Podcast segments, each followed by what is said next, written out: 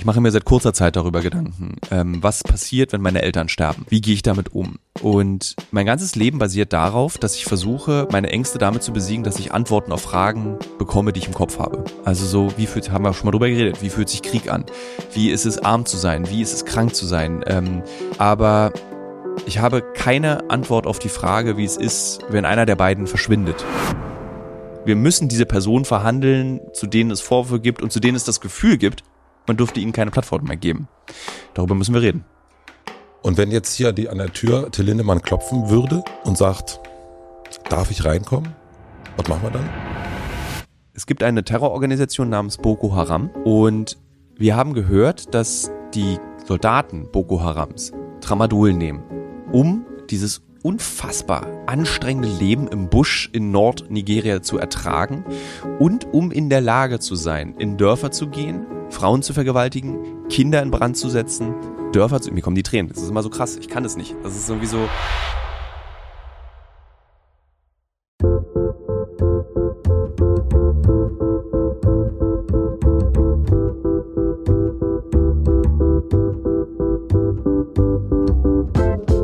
Willkommen im Hotel Matze, dem Interview-Podcast von Mit Vergnügen. Ich bin Matze Hiescher und ich treffe mich hier mit Menschen, die mich interessieren und versuche herauszufinden, wie die so ticken. Mein heutiger Gast ist Thilo Mischke. Thilo Mischke ist Journalist, Autor und Freund des Hauses. Wir haben hier schon mehrmals miteinander eingecheckt und jedes Mal, wenn wir miteinander einchecken, dann ist er meistens auf dem Weg zu einer Reise oder kommt gerade von einer Reise. Und Reisen, das hört sich jetzt so urlaubsmäßig an, aber das trifft bei Thilo überhaupt nicht zu. Er fährt und reist an Orte, die man aus Nachrichten kennt, die man aus Warnungen vom Auswärtigen Amt kennt, die man vielleicht daher kennt, dass man irgendwann mal darüber gelesen hat. Er trifft sich vor Ort mit Terroristen, mit Schmugglern, mit Drogenbaronen, mit Neonazis und kommt zurück, meistens mit einer wirklich beeindruckenden und bedrückenden Dokumentation über das, was er da erlebt und gesehen hat. In dieser Folge sprechen wir über seine letzte Reise. Thilo ist nach Nigeria gereist. Welchen Eindruck das hinterlassen hat, das besprechen wir hier. Wir reden über Rassismus, wir reden über die Beziehung Europa und Afrika. Wir sprechen über Journalismus, über guten Journalismus, schlechten Journalismus. Es geht um die Frage, wem oder was darf man wie eine Plattform geben oder auch nicht. Das ist der erste Teil des Gesprächs. Und der zweite Teil ist wesentlich persönlicher. Da geht es um Tilos Familie, um die Eltern. Es geht darum, wie es ist, wenn die eigenen Eltern sichtbar älter werden. Es geht um Krankheit, es geht um Tod, wie er und wie die Familie damit umgehen. Wenn man das jetzt hört, dann denkt man, hui, das ist eine wirklich äh, schwere Sendung, das sind schwere Themen und das stimmt, aber es ist auch so, wenn man sich mit Tilo darüber unterhält, und das mache ich sehr, sehr gerne und sehr, sehr regelmäßig, dann geht das und wird nicht so schwer, weil Thilo da eine extreme Klarheit hat, weil Thilo sehr analytisch über die Dinge spricht und deswegen kriegt man, kriege ich da selber auch nochmal einen guten Abstand zu den Themen und auch nochmal einen anderen Blick. Und deswegen glaube ich, kann ich sagen, ich wünsche euch viel Vergnügen im Hotel Matze mit Thilo Mischke. Wie ist es dir? Ähm, ich würde sagen, mir geht es gut. Ich habe auf dem Weg hierher darüber nachgedacht, wie es mir geht und habe, nachdem ich vorgestern bei äh, dem besten Hausarzt Berlins, ich habe jetzt einen Hausarzt. Ähm, Hattest du vorher keinen? Nein, Berliner haben noch keinen Hausarzt. Äh, sondern wir haben so Ärzte. Wir ja. gehen, also ich glaube, Berliner gehen in die Notaufnahme, wenn sie Zahnschmerzen haben, lassen sich dann so eine Art Morphium verschreiben und gehen dann in diese notärztliche Zahnarztversorgung, lassen sich den Zahn ziehen. Das ist ja. das, was der Hausarzt Berliner ist, von Berlinern ist. Aber ich habe jetzt einen Hausarzt, Dr. Jürgens, in der Heinrich-Roller-Straße, also wirklich der beste Arzt, den ich mir vorstellen kann, der eine Stunde lang mit mir geredet hat, meinen Körper abgetastet hat, Blut abgenommen hat, das mache ich einmal im Jahr, ähm, und meine Impfungen durchkontrolliert hat. Und äh, ich habe die auch die Ergebnisse wiederbekommen und er rief mich an und sagte, Herr Mischke, Sie haben kein HIV und sonst ist auch alles toll. Und dann haben wir beide gescherzt, weil war das deine Angst, dass Nein, du HIV aber in diesem, in diesem, Test wird immer alles von HIV über äh, irgendwelche Würmer, die durch den Hacken in meinen Körper reinkommen. Also alle möglichen Krankheiten werden abgecheckt und er macht, hat diesen Scherz schon zum dritten Mal jetzt gemacht. Ist, da ist kein HIV. Sehr gut. Ja. Also du bist kerngesund. Ich bin kerngesund. Bisschen zu viel Natrium, hat er gesagt, im Blut. Meinte mhm. aber, vielleicht haben sie zu wenig getrunken an dem Tag. Das kann sein. Wir haben uns ja kurz vorher bevor du nach Nigeria geflogen bist, getroffen. Also genau am Tag zuvor waren wir spazieren. Mhm. Und du hattest so ein bisschen also warst du leicht angespannt, hatte ich so das Gefühl. Ja. Und jetzt sitzt du hier nach Nigeria. Wie geht's, also wie war es da vor Ort? Das hat mich irgendwie dann doch interessiert, weil du, ja, es scheint eine andere Reise als sonst gewesen zu sein. Ähm, also die Anspannung war, weil Nigeria ein Land ist, bei dem man sich sehr viele Sorgen und Gedanken macht im Vorfeld. Also so, ich, äh, wenn man den Blick auf die deutsche Seite des Auswärtigen Amts zu Nigeria wirft, dann ist es einfach so wirklich absolut keine Reiseempfehlung äh, Entführung, ähm, Krankheiten, äh, absolute maßlose Übertreibung, was dieses Land betrifft. Aber es ist eben die Seite und man nimmt es ja dann trotzdem so ein bisschen ernst. Ähm, und ich wusste, dass ich im Land mit einer lokalen Fluggesellschaft fliegen werde. Und ich hatte früher sehr starke Flugangst, habe die dann irgendwann besiegt, nachdem ich auch tolle Flugkatastrophenartige Erlebnisse hatte. Mhm. Aber da kam diese Angst wieder. Und weil das eben eine Recherche war, bei der man nicht so richtig weiß, was passiert, machst du dir wie bei so einer schönen Panikattacke so ganz viel Gedanken. Du denkst die, die denkst die ganze Zeit darüber nach, denkst es durch und musst dir eigentlich auch immer wieder sagen, dass Gedanken keine Realität sind. Aber das funktioniert nicht. Du denkst, das ist wahr, was du denkst. Mhm. Also der Absturz, die Entführung. Dann äh, jetzt muss es ja mal passieren. Es ist so viele Jahre nichts passiert. Jetzt, jetzt wird auf dieser Reise wird es passieren, dass ich mit blutigen Händen vor meinem Kameramann knie und ganz laut schreie, warum du, warum du. So eine Gedanken hast du dann. Und deswegen war ich so angespannt. Also du bist aber wieder da ja. Dein Team ist auch wieder da? Fast. Also jetzt sind sie mittlerweile wieder da. Auch mein Team ist, wir waren ja eigentlich an einem anderen Tag verabredet, aber ja. ich habe diesen Termin vergessen, weil wir die Hälfte unseres Teams zurücklassen mussten, weil in dieser lokalen Fluggesellschaft, also dieser winzigen Fluggesellschaft, keine Computersysteme benutzt werden für Buchungen, sondern ausgedruckte Tickets und unsere Namen waren nicht drin. Also mussten wir neue Tickets, äh, bla bla bla. Also wir, alle wieder da. Alle wieder da. Ähm, wie ist Deutschland mit Nigeria verbunden? Ähm, es gibt, glaube ich, Städtepartnerschaften. Ähm, es gibt äh, ein erstaunlicherweise politisches Interesse an diesem Land, nicht erstaunlicherweise, sondern äh, an diesem Land gibt es ein großes Interesse, weil Nigeria, besonders der Norden Nigerias und damit der Süden der Sahara ein Ort ist, an dem viele Geflüchtete ihre Reise nach Europa beginnen. Und Deutschland hat unter anderem nicht nur Interesse an diesen Rohstoffen, die es in diesem Land gibt, äh, sondern es hat auch ein perfides Interesse daran, ein Wirtschaftsverhältnis aufzubauen, um eben zu sagen, Leute, ihr kriegt von uns Kohle, haltet doch mal die Flüchtlinge hier schon auf. Ah. Das ist sozusagen das Interesse Deutschlands, das zynische Interesse mhm.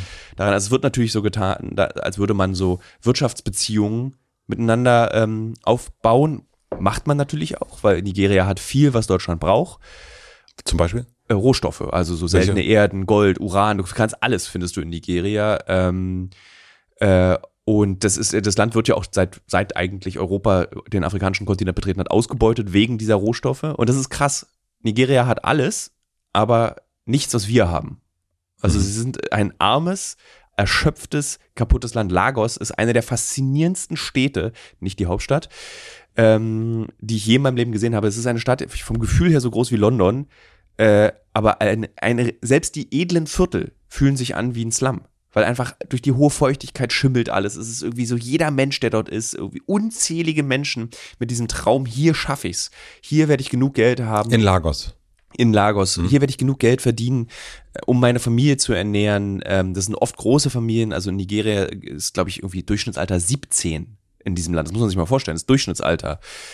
Und hier werde ich es schaffen. So, und dieses hier werde ich es schaffen in Lagos, das ist sowas wie, ähm, das ist sowas wie, im Prinzip wie dieses New York-Gefühl.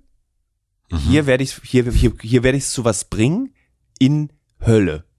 Also so, so, als würdest du in die Hölle reisen und sagen, hier schaffe ich's. So, dieses, das, es, es klingt ganz furchtbar, äh, aber ich bin ganz fasziniert auch von diesem Willen der Menschen in dieser kaputten Stadt, trotzdem das Leben sich schön zu machen. Es wird sehr viel gebrüllt, es wird sehr viel irgendwie geschubst und es ist auch nicht ungefährlich, auf Märkte dort zu gehen, aber trotzdem spürst du immer noch, wir machen es uns trotzdem an diesem Ort noch ein bisschen schön. Wie sind wir mit denen verbunden? Also nicht, äh, nicht wir Deutsche, sondern wir Menschen, also du und ich. Was, ja. was haben wir? Also es ist ja alles, was an unser, unser Reichtum, wird ja oft gesagt, ist der, ist die Armut von Menschen in Ländern ja. äh, wie Nigeria. Äh, du hast es eigentlich schon gesagt, so sind wir miteinander verbunden. Also so, es fängt, also alleine schon, dass die Bundesregierung daran ein Interesse hat, dass Nigeria sich darum kümmert, dass Geflüchtete nicht nach Europa kommen. Heißt, dass wir so eine Art Wohlstandsbewahrung, beziehungsweise nur so eine Gefühlsbewahrung, weil es ist ja eine Lüge zu sagen, dass Geflüchtete den Wohlstand gefährden in Europa. Das ist ja das, was sozusagen populistische und rechtspopulistische und konservative mittlerweile äh, eben versuchen uns zu suggerieren. Geflüchtete bedeutet Armut in Europa, Verarmung unseres Kontinents. Weil arme Menschen kommen, heißt es, wir werden alle ärmer. Genau. Mhm. Und das ist natürlich Quatsch. Ähm, Warum ist das Quatsch? na, wie willst du denn, das sind doch einfach, es ist doch, äh, da ist doch ein Potenzial in jedem Menschen. So, und äh, das Potenzial ist doch seltenst Armut, wenn wir sehen, dass selbst in Nigeria, in Lagos, in furchtbaren Situationen der Mensch danach strebt, ein schöneres und besseres Leben zu haben. Warum sollte er in Deutschland aufhören, ein schöneres und besseres Leben haben zu wollen? Warum sollten die Kinder von denen, die hierher kommen, ein schöneres und besseres Leben vernachlässigen. Das ist doch totaler Blödsinn. So, das würde so bedeuten, das würde eigentlich im Prinzip bedeutet dieser interessante Gegenfrage, die auch wichtig ist, dass wir äh, äh, allen Kindern von Migranten in Deutschland absprechen, ein Gefühl dafür zu bekommen, was gut ist. Und das ist das, was Rechtspopulisten tun. Und das ist das, was furchtbar ist. Dass man diesen Menschen abspricht, ein Gefühl dafür zu bekommen, was gut ist. Ja, ja. danke. ähm, dennoch, also was ich, was heißt dennoch, was ich in deinem Artikel gelesen habe in der Berliner Zeitung, werden, ich glaube, es war 2040 mehr Menschen in Nigeria leben als in Europa. Mhm. An, nimmt man an. Nimmt man an. Wie will dieses Land das schaffen? Tja, weiß ich nicht. Weißt du nicht. Also ich, ich, ähm, ich war mal im Kongo, ähm, ein ähnlich junger, also viele Länder Afrikas, äh, Zentralafrikas, Westafrikas, äh, eigentlich viele Länder Afrikas sind, ähm, haben eine sehr junge Bevölkerung, äh, ein sehr hohes Bevölkerungswachstum und ich habe ähm, dort einen Fahrer namens Adolphe mhm. gehabt, äh, beziehungsweise einen Sicherheitsmann, Schrägstrich, Fahrer, Schrägstrich, ähm, Kontakt vor Ort und wir haben sehr viel, sind sehr viel Auto gefahren, mehrere Stunden am Tag. Ähm, und wir haben irgendwann darüber geredet, wie kriegen wir das eigentlich hin, dass der Europäer aufhört, Angst zu haben vor dem Afrikaner. So, und wie kriegen wir es hin, dass der, dass Afrikaner oder Menschen des afrikanischen Kontinents nicht sterben müssen, um nach Europa zu kommen? Und dann haben wir irgendwie im, im ich habe damals sehr viel E-Zigarette noch geraucht, im E-Zigarettenwahn haben wir gesagt, lass uns doch so, das Beste wäre so eine europäisch-afrikanische Union. Also so, das, was die EU ist für Europa, kann man ja auch für Kontinente machen. Und warum nicht? So, und dann haben wir so, was, was würde das bedeuten? Mhm. Dann meine ich so, es gibt ja das Interrail-Ticket. So damals. Jetzt gibt es zum Beispiel aktuell gerade dieses Frankreich-Deutschland-Ticket, dass du irgendwie, ich glaube, 200. Es gibt immer noch das Interrail-Ticket. Ja, dass es sogar umsonst ist. Dieses Frankreich-Deutschland-Ticket ist, glaube ich, für, für 100, eine hohe Anzahl an Tickets umsonst, um Frankreich und Deutschland zu sich ja. zu erarbeiten. Und Die Freundschaft hat, genau. zu pflegen, genau. Und das löst, also ich glaube, die viele Deutsche hassen Frankreich wegen des Französischunterrichts. Aber wenn sie einmal äh, in, äh, äh, an der Südwestküste Frankreichs surfen waren und mit billigem Wein betrunken am Strand gesessen haben und Liebeskummer hatten, dann werden sie feststellen, das ist ein ganz tolles Land. Ich liebe es. Und das brauchen wir für Afrika. Das brauchen wir für den afrikanischen Kontinent. Wir müssen die Angst vor diesem Kontinent der Europ Europäer nehmen, indem wir sagen, wisst ihr was, ihr könnt mal umsonst nach Ruanda. Und zwar für 14 Tage. Und die Jugendlichen Ruandas dürfen für 14 Tage einfach mal umsonst nach Europa. Und das machen wir mit jedem Land, was mitmachen möchte. Und dann gucken wir, wie verändert das diese beiden Kontinente. Ja. Weil was wir machen ist, wir bilden junge Menschen. Also ein Schüleraustausch. Ein Schüleraustausch. Mhm. So. Das ist eine schöne Idee eigentlich. Und so, und äh, ich in meiner radikalen Haltung manchmal sage, es ist verpflichtend, ist nicht freiwillig. Jeder, jeder muss das machen. äh, aber vielleicht kann man es auch freiwillig machen, dass sozusagen nicht jeder nach Europa muss und nicht jeder nach Afrika muss. Aber diese Vorstellung mag ich irgendwie, dass, dass wir nicht erst die Angst verlieren vor Menschen vom afrikanischen Kontinent, wenn wir mit ihnen konfrontiert sind, indem wir sie im Straßenbild sehen, indem wir sagen, den Journalisten und Journalistinnen mit äh, als POCs erklären, ihr braucht keine Angst vor uns zu haben. Wir sind keine anderen Menschen, dass nicht das der Moment sein soll, an dem wir lernen, wir sind alle gleich, sondern wir lernen es selber, indem wir hingehen und gucken, okay, andere Lebensumstände, aber gleiche Träume. Warum bist du nach Nigeria gefahren oder geflogen?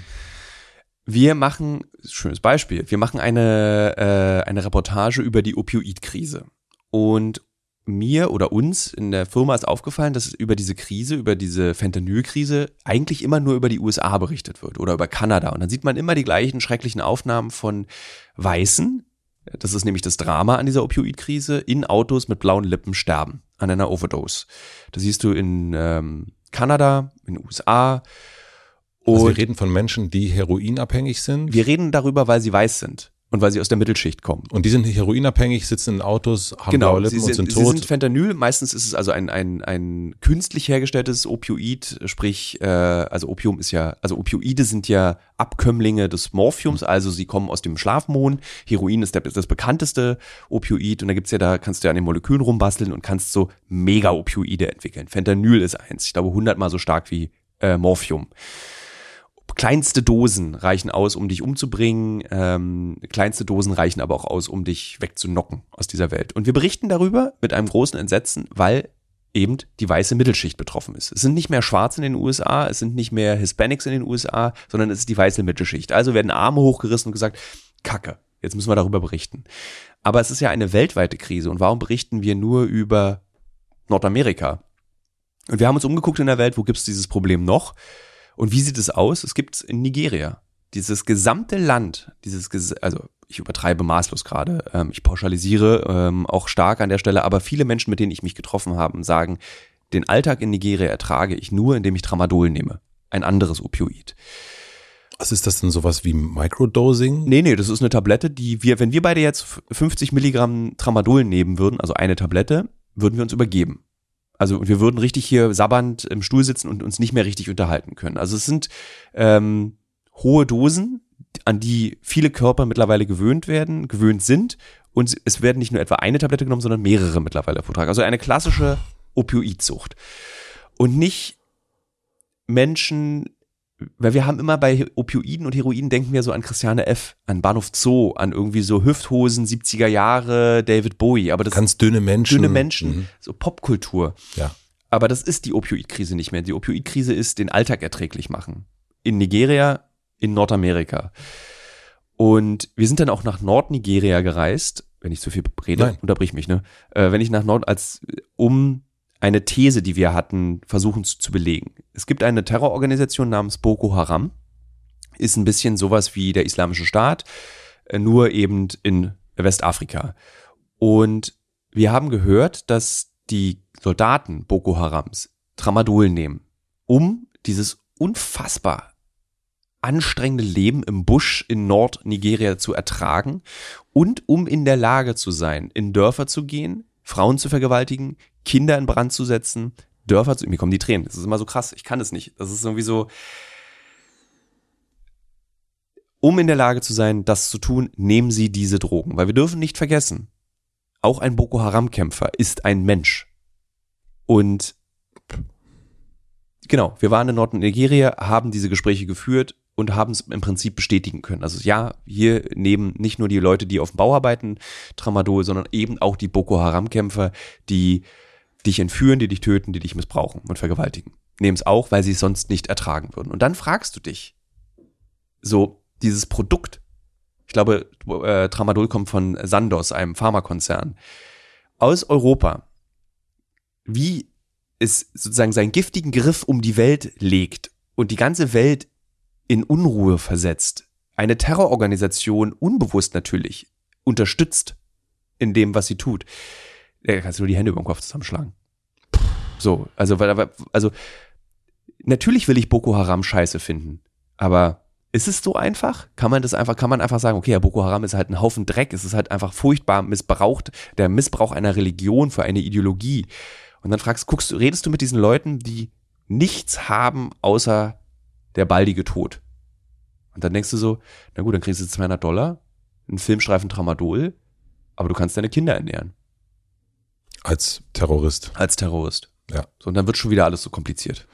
Ja, da ist da wieder die, wie haben wir es eben schon mal genannt, äh, die, die, die, deine Toleranz, deine, die unerträgliche. Die unerträgliche, genau, ja. die unerträgliche Toleranz. Äh ich möchte an der Stelle aber betonen, ich habe, es gibt, ich kennt auch ihre Grenzen. Ja, so, ja. aber es ist so, ach Kacke, ich habe schon wieder was verstanden, schon wieder was gelernt. Es nervt. So. Ja. Wenn du in diesem Land warst und wie, dann kommst du ja zurück und es hat einen Eindruck hinterlassen. Ja, spürbar hier, glaube ich, auch in unser weiteres Gespräch. Ja. Wie lange hält dieser Eindruck an? Für immer. Für immer. Das geht nicht mehr weg. Und es gibt ja dann, also das habe ich schon mal, als wir uns über Afghanistan unterhalten haben, es gibt dann ja auch sowas wie so ein, also das hatte ich damals zumindest das Gefühl, so ein irgendwas muss man ändern. Mhm. Irgendwas muss man tun. Mm, ich habe jetzt was verstanden. Und meistens hat man ja genau das Gefühl, jetzt, jetzt habe ich es verstanden, jetzt kann ich was ändern. Was ist das diesmal, was du denkst, was sich in deinem Leben verändern wird? Außer nur dieses, ich habe jetzt was begriffen, die Boko Haram sind ja. eben auch in Anführungsstrichen Ich glaube, beim letzten Mal haben wir über Bildung geredet. Das genau. war so die Konsequenz daraus. Was ich in den letzten Monaten, Jahren vielleicht sogar schon so ein bisschen immer öfter überlege, ist, in meiner Rolle als Journalist kann ich eine Sache nicht machen und ich möchte sie auch nicht tun. Ich möchte nicht aktivistisch tätig sein. Also ja. ich möchte nicht als Journalist irgendwie sagen, Leute, wählt die SPD, wählt die Grünen, wählt links, wählt die AfD von mir aus auch, um dieses oder jenes Ziel zu erreichen. Das kann ich nicht tun. Aber umso älter ich werde, umso mehr Lust habe ich, ähm, mit dem, was ich erfahren habe, zu, eine Handlungsanweisung zu geben. Also was könnten wir, immer im Konjunktiv formuliert, mhm. nicht das sollten wir und das müssen wir tun, sondern was könnten wir tun, um den Zustand der Welt zu verbessern. Also so wie Luisa Neubauer eben wirklich unermüdlich sagt, das, müß, das müssen wir das tun. Das müssen wir tun, sagt Nicht, das ja. müssten wir, genau, mhm. das müssen wir tun, um der Klimakatastrophe, um sie erträglicher zu machen. Sie ist ja mittlerweile an einem Punkt angekommen, wo wir sagen, wir müssen die Klimakatastrophe erträglicher gestalten. Verhindern lässt sie sich mit großer Wahrscheinlichkeit nicht mehr. Und ich würde gerne manchmal sagen, ich muss diesen, also jeder, der mich kennt, weiß, dass ich nicht der neutralste Journalist bin, dass ich eine Haltung habe, aber ich würde eben nie aufrufen, etwas zu tun. Ja. So. Ähm, aber ich würde das gerne manchmal tun. Das ist, glaube ich, das, was auch Nigeria wieder gemacht hat. Ich würde gerne, ich würde mich gerne gegen die populistische Haltung stellen und sagen, ihr seid populistisch, weil ihr Angst vor der Antwort habt, weil ihr die Fragen nicht stellen wollt, weil ihr wissen, weil ihr wisst, wenn ihr die Antwort bekommt, ist eure These im Arsch. Und das würde ich gerne tun, aber das mache ich nicht. Als du aus Afghanistan zurückgekommen bist, hattest du eben das dringende Bedürfnis, da vor Ort was zu verändern, eine Schule zu unterstützen. Das war so dein Gefühl damals. Mhm. Hast du das getan? Wir haben ähm, geholfen, wir haben weiter versucht zu helfen, aber die Situation, und es wird ja auch darüber kaum gesprochen, also Theresa Breuer äh, von Luftbrücke, Kabul Luftbrücke, mit der habe ich stehe ich ja immer noch im engen Kontakt. Es ist fast unmöglich, Menschen zu helfen aus von Deutschland aus. Also du kriegst niemanden her. Es ist, äh, also es ist so kompliziert, eine Person zu helfen. Also es geht zum Beispiel für die, die die Dokumentation über Afghanistan gesehen haben, es geht um diesen Menschen, der diese Schule dort genau. leitet. Und der will seit, eigentlich seit er da war, seit wir da waren, will er nach Deutschland und von hier aus auch weitermachen. Und es ist mir nicht, ich bin nicht in der Lage, diesen Mann, der für NGOs gearbeitet hat, der fließend Englisch spricht und diese Schule betreibt, politisches Asyl in Deutschland zu besorgen. Ich bin nicht in der Lage. Das ist nicht möglich. Also was ich für Tricks ausprobiert habe, damit das funktioniert, von der wird Tonmann bei uns in der Firma mhm. bis hin zu äh, ähm, eben politisches Asyl beantragen. Ich krieg's nicht hin. Wie stellst du sicher, dass wenn du oder wenn ihr als Team in Nigeria seid, dass dann nicht wieder Stereotypen reproduziert werden? Kann ich nicht. Da, es kann nicht, es werden Stereotypen reproduziert werden. Ähm, die einzige Möglichkeit, äh, zu verhindern in Zukunft, dass solche Stereotypen zu rassistischen, zu Rassismen werden, ist, und da sind wir wieder beim Thema, der Rezipient muss gebildet sein. Also wir müssen die Menschen, die zum Beispiel diese Dokumentation über Nigeria betrachten und dazu neigen, Rassismen zu reproduzieren, weil sie diese Doku gucken, weil sie zum Beispiel die Kolumne lesen in der, in der Berliner Zeitung. Wenn das, der Zug ist natürlich abgefahren, wenn du anfängst, jetzt so zu sein. Äh, aber die Zukunft ist es ja. Wir müssen halt bilden. Rassismus lässt sich mit Bildung bekämpfen. So einfach ist es. Und das versuchst du dann in so einer Dokumentation, dass du schaust, okay, ich, die Menschen, die das dann anschauen, die werden so ein bisschen schlauer. Äh, das wäre vermessen, das zu sagen, sondern äh, vielleicht ist es eher so wie, ey, lass mal zusammen das angucken und lass mal zusammen an unserem gemeinsamen, denn ich bin ja genauso rassistisch. Ich bin ja eben in dieser Struktur groß geworden. Das habe ich gelernt äh, über die Jahre, weil ich wäre auch jemand gewesen, der vor zehn Jahren gesagt hätte, was? Ich habe früher in Wuhletal bin ich doch Neonazis hinterhergerannt. Ich kann gar kein Rassist sein. Ja. So, das hätte ich vor zehn Jahren gesagt. Aber jetzt habe ich verstanden und gelernt, was es heißt, eben weiß zu sein. Und wenn jetzt einige deiner Hörerinnen und Hörer so aufatmen, oh, nicht der jetzt auch noch, dass der jetzt sich schämt fürs Weißsein. Nee, es geht nicht darum, sich dafür zu schämen, dass man weiß ist, sondern es geht darum, anzuerkennen, was man für Vorteile dadurch hat. Und das habe ich getan. Und das erklärt mir diesen strukturellen Rassismus. Und wenn wir mit so einem Film gemeinsam, Thilo, der sich auch als strukturellen Rassist versteht, ähm, daran arbeitet, dass wir in der Zukunft weniger strukturell rassistisch sind und vielleicht sogar weniger offen rassistisch sind, dann haben wir was erreicht. Aber das ist nicht der Zweck dieses Films. Der Zweck dieses Films ist eher zu zeigen, wie verdorben die Welt im Kern ist. Herrlich. Ja. Du hast in diesem, in deiner Kolumne geschrieben, und wir packen die dann auch in die Shownotes, dass man das auch nochmal nachlesen kann. Ich hoffe, dann ist sie nicht in einer Bezahlschranke. Nee, ich glaube, ich kann ja mal mit der Berliner reden, dass ja, es so bleibt. Gut. Ähm, du hast dich darüber beschwert, wie Menschen auf Twitter auf ein Land wie Nigeria hinabschauen. Mhm. Und du hast da auch von Journalisten und Journalistinnen gesprochen. Das musst du mir erklären, weil das ist etwas, wo ich denke, so, wie kann das eigentlich sein, dass ein Journalist, hast du ein Beispiel dafür, auf ein Land wie Nigeria herabschaut. Eigentlich sollte doch ein Journalist neutral sein. Also es gibt äh, einen, einen Journalisten, der sehr abwertend über ein Land Somalia sich geäußert hat. Und es gibt eine Welcher eine, Journalist? Äh, würde ich jetzt vermeiden, das zu sagen, also um jetzt unnötig den Plattform zu geben. Äh, aber die, die es wissen, wissen es. Ähm, es gibt in Debatten also was mir aufgefallen ist, ist, dass Journalisten sich an einem sogenannten Kulturkampf beteiligen. Also, dass man mit Hilfe seiner journalistischen Möglichkeiten, seiner feinen Rhetorik, wie zum Beispiel Jürgen Reichelt, der ja eine, äh, ein perfekter Rhetoriker ist bezüglich dieses Kulturkampfs, den er auch kämpft gegen Transpersonen, gegen Migranten und Migrantinnen, ähm, gegen bestimmte, äh, gegen die Grünen. Da geht es nicht mehr darum, ähm, journalistisch aufzuklären, sondern es geht darum, eben zu sagen, wer auf meiner Seite steht, steht auf der richtigen Seite ich bin gegen XYZ, ich bin gegen die Grünen, ich bin gegen Migrantinnen und Migranten und ich bin gegen Transpersonen. Jetzt mal diese drei Beispiele, da gibt es noch mehr, worüber man sich aufregen kann. Und ich finde das okay, dass es das gibt, das ist toll. Ich finde es interessant, dass in unserer Gesellschaft eben solche Haltungen erlaubt und äh, äh, unterstützt werden. Und ich verfolge das auch mit großer Neugierde und Interesse, weil ich das so spannend finde, dass man diesen Mut hat zu sagen, ich möchte so eine beknackte Meinung vertreten. Und auch, dass ich sagen kann, das ist eine beknackte Meinung, ist Teil dieser Demokratie, dieser wunderschönen, in der wir leben. Ähm, was ich nicht gut finde, ist, dass es eine, eine Markette, eine, eine Markierung bekommt, nämlich das ist objektiver Journalismus, der hier betrieben wird. Das ist Journalismus, liebe Leute, dass ich euch aufkläre darüber, kläre darüber, ähm, wie die Grünen funktionieren. Und dieser Journalismus, oder zumindest der, der Eigendefinition Journalismus genannt, funktioniert ja nur über Auslassung und Weglassung und Aussparung. Da wird einfach, Dinge werden nicht miterzählt, damit das funktioniert. Und damit werden Leute verführt.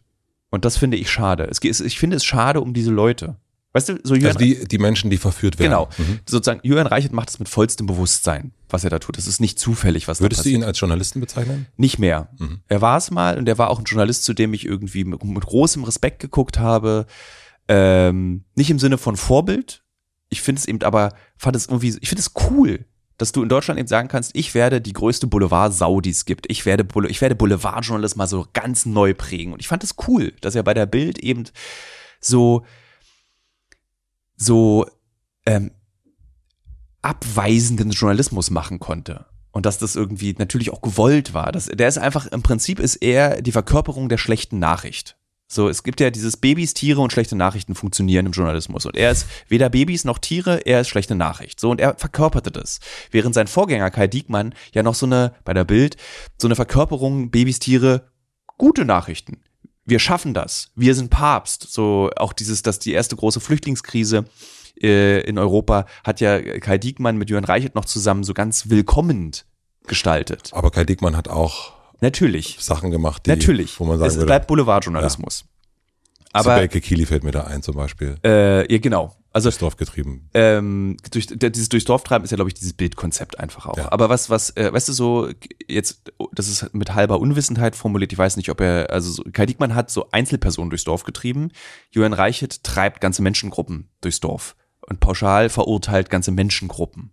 So und ich weiß nicht, Natürlich ist die Einzelperson durchs Dorf zu treiben genauso verwerflich wie Menschengruppen durchs Dorf zu treiben. Aber ich glaube, wenn Sibyl Kekili durchs Dorf getrieben wird, ist die Konsequenz für Sibyl Kekili furchtbar. Für äh, Schauspielerinnen, die irgendwie äh, einen ewigen Kampf machen, um ihre Vergangenheit zu überwinden. So ein großes Problem. Wenn Jürgen Reichert anfängt, Menschengruppen durchs Dorf zu treiben, dann betrifft es aber ganze Menschengruppen. Dann ist ähm, der Somalier, dann ist, also jetzt äh, nicht als Beispiel von Jürgen Reichelt, sondern dann sind, ich, bleiben wir bei den Menschengruppen, ich muss ja. es gar nicht benennen. Dann sind eben MigrantInnen in Deutschland betroffen, weil Jürgen Reichelt aufwiegelt gegen Migranten. Gegen eine Gruppe. Gegen eine Gruppe. Und das ist ein Problem, finde ich. Und ich will das nicht verbieten. Darum geht's überhaupt nicht. Aber ich finde, es muss dazu eine kritische Auseinandersetzung sein. Und ich finde, Jürgen Reichelt muss wahrscheinlich auch lernen, mit Kritik umzugehen. Meinst du nicht, dass er schon sehr viel Kritik bekommt, ohne dass ich das jetzt ja, aber hat es Einfluss auf seine Arbeit? Nimmt er es an? Na, die Frage ist, möchte er nicht vielleicht sogar, es macht die Kritik ihn nicht sogar noch größer? Natürlich. Es ist ja, es ist ja so wie Kollege Fleischhauer vom Fokus, der ja bewusst jede Woche eine Kolumne schreibt, bei der mir übel wird. Aber diese, das, dieses, das Suhlen in der negativen Kritik ist ja, ist ja irre. Kritik soll doch dazu führen, dass du das annimmst und überlegst, müsste ich vielleicht was ändern? Wie funktioniert das? Warum kritisieren ja. die Leute mich? Sollte ich vielleicht irgendwie an meiner Haltung arbeiten? Möchte ich verstanden werden oder möchte ich aufwiegeln? So, worum geht's? Und der, der Beleg, den wir ja bekommen, ist ja, wenn du Kritik benutzt als Feuer, als Motor für das, was du tust, dann weiß ich nicht, ob da irgendwie, ob du, ob wie, also ob die Person, ist jetzt nicht mal nur Julian Reichelt, eine Ahnung davon hat, wie Zusammenleben in einer Gesellschaft funktioniert. Habe ich Zweifel dran. Mhm. Wie kann ich das denn, also jetzt sind wir beide, du noch viel, viel mehr als ich, äh, haben sehr viel damit zu tun mit Medien, mit Journalismus und so weiter und so fort. Und was bedeutet das? Aber wie kann man das denn als Leser und Leserin eigentlich erkennen? Also, ähm, was ist jetzt guter Journalismus, was ist schlechter Journalismus? Wenn man jetzt so die letzten Monate sich anguckt, dann gibt es ja ähm, Abmahnungen und so weiter mhm. in alle Richtungen. Das ist früher hatten Medienanwälte äh, wie Scherz Bergmann wahrscheinlich am meisten mit der Bild zu tun und die irgendwie ähm, äh, ja. denen zu sagen, hier meine Freunde, das mal bitte nicht. Ähm, jetzt hast du ja, siehst du ja, dass der Spiegel, ja. äh, alle großen Medien haben eigentlich ähm, Scherz Bergmann irgendwie vor der Tür stehen, der sagt, ähm, Moment, das ist jetzt ja. schwierig. Und auch der als Rolle äh, dieses Anwalts, dieses Medien, großen Medienanwalts, der meistens Menschen wie Till Lindemann und so weiter vertritt. Ähm, das ist auch nochmal eine extra Rolle. Aber wie kann ich das eigentlich erkennen? Ist das jetzt, wenn ich jetzt einen Artikel lese, ist das jetzt eigentlich, was ist das? Ist das jetzt Journalismus? Ist das wirklich objektiv oder nicht? Also es ist, wird ein Bild aufgebaut schwierig. Also die Frage nach gutem und schlechtem Journalismus ist eine sehr komplizierte Frage, insbesondere weil die beantwortet wird häufig von Journalisten. Ja. Also Journalisten sagen sich gegenseitig was gut. Habe ich ja gerade gemacht. Ja. Ich habe ja genau das gerade getan. Ähm, Deswegen nehme ich das. sagen, das ist gut, das ist schlecht. Ähm, es gibt eigentlich keinen guten und keinen schlechten Journalismus. Es gibt Journalismus, der in verschiedensten Ausprägungen daherkommt. So wie Malerei, so wie Musik. So und äh, ich weiß, dass es Leute gibt, die gerne auf EDM-Konzerte gehen und auf den einen Drop warten, um um 23 Uhr wieder nach Hause zu gehen, äh, in die Wohnung mit dem keine Ahnung, ich will jetzt keine Klischees reproduzieren, aber EDM gilt als allgemeingültig als beschissene Musik, aber sie macht sehr, sehr viele Leute glücklich. So. Und so ist es auch im Journalismus. Also so, ich glaube, viele Menschen sind sich einig, dass Bildjournalismus furchtbarer Journalismus ist, aber er macht sehr, sehr viele Leute auch eben glücklich. Und deswegen ist die Frage, ist es schlechter Journalismus, weil es aus der Bild ist? Nee, es ist einfach eben eine Darstellungsform. Und die Entscheidung, ob Journalismus gut oder schlecht ist, kann immer wieder nur der Rezipient treffen. Der, der es konsumiert, kann entscheiden, ist das gut oder ist das schlecht. Und das ist Aufgabe von ja, Medienverständnis. Also eigentlich ist der ideale Lesende, der ideale Konsument von Journalismus in der Lage zu entscheiden, wenn ich diese Bildmeldung lese, über XY oder wenn ich diesen Beitrag von Jürgen Reichelt mir angucke auf YouTube, gucke ich mir mal nochmal die andere Seite an. Und dann stelle ich beides gegenüber. Und dann weiß ich, Mensch, äh, was sind denn eigentlich die Quellen? Wo kommt die Quelle her? Wie wurde die Quelle analysiert? Wie funktioniert Statistik? Ähm, was sind Polizeistatistiken? Wann ist die rausgekommen? Das muss ich alles wissen, um entscheiden zu können, ob Journalismus gut gemacht oder faul gemacht ist. Hat natürlich kaum einer. Ja, eben. Genau.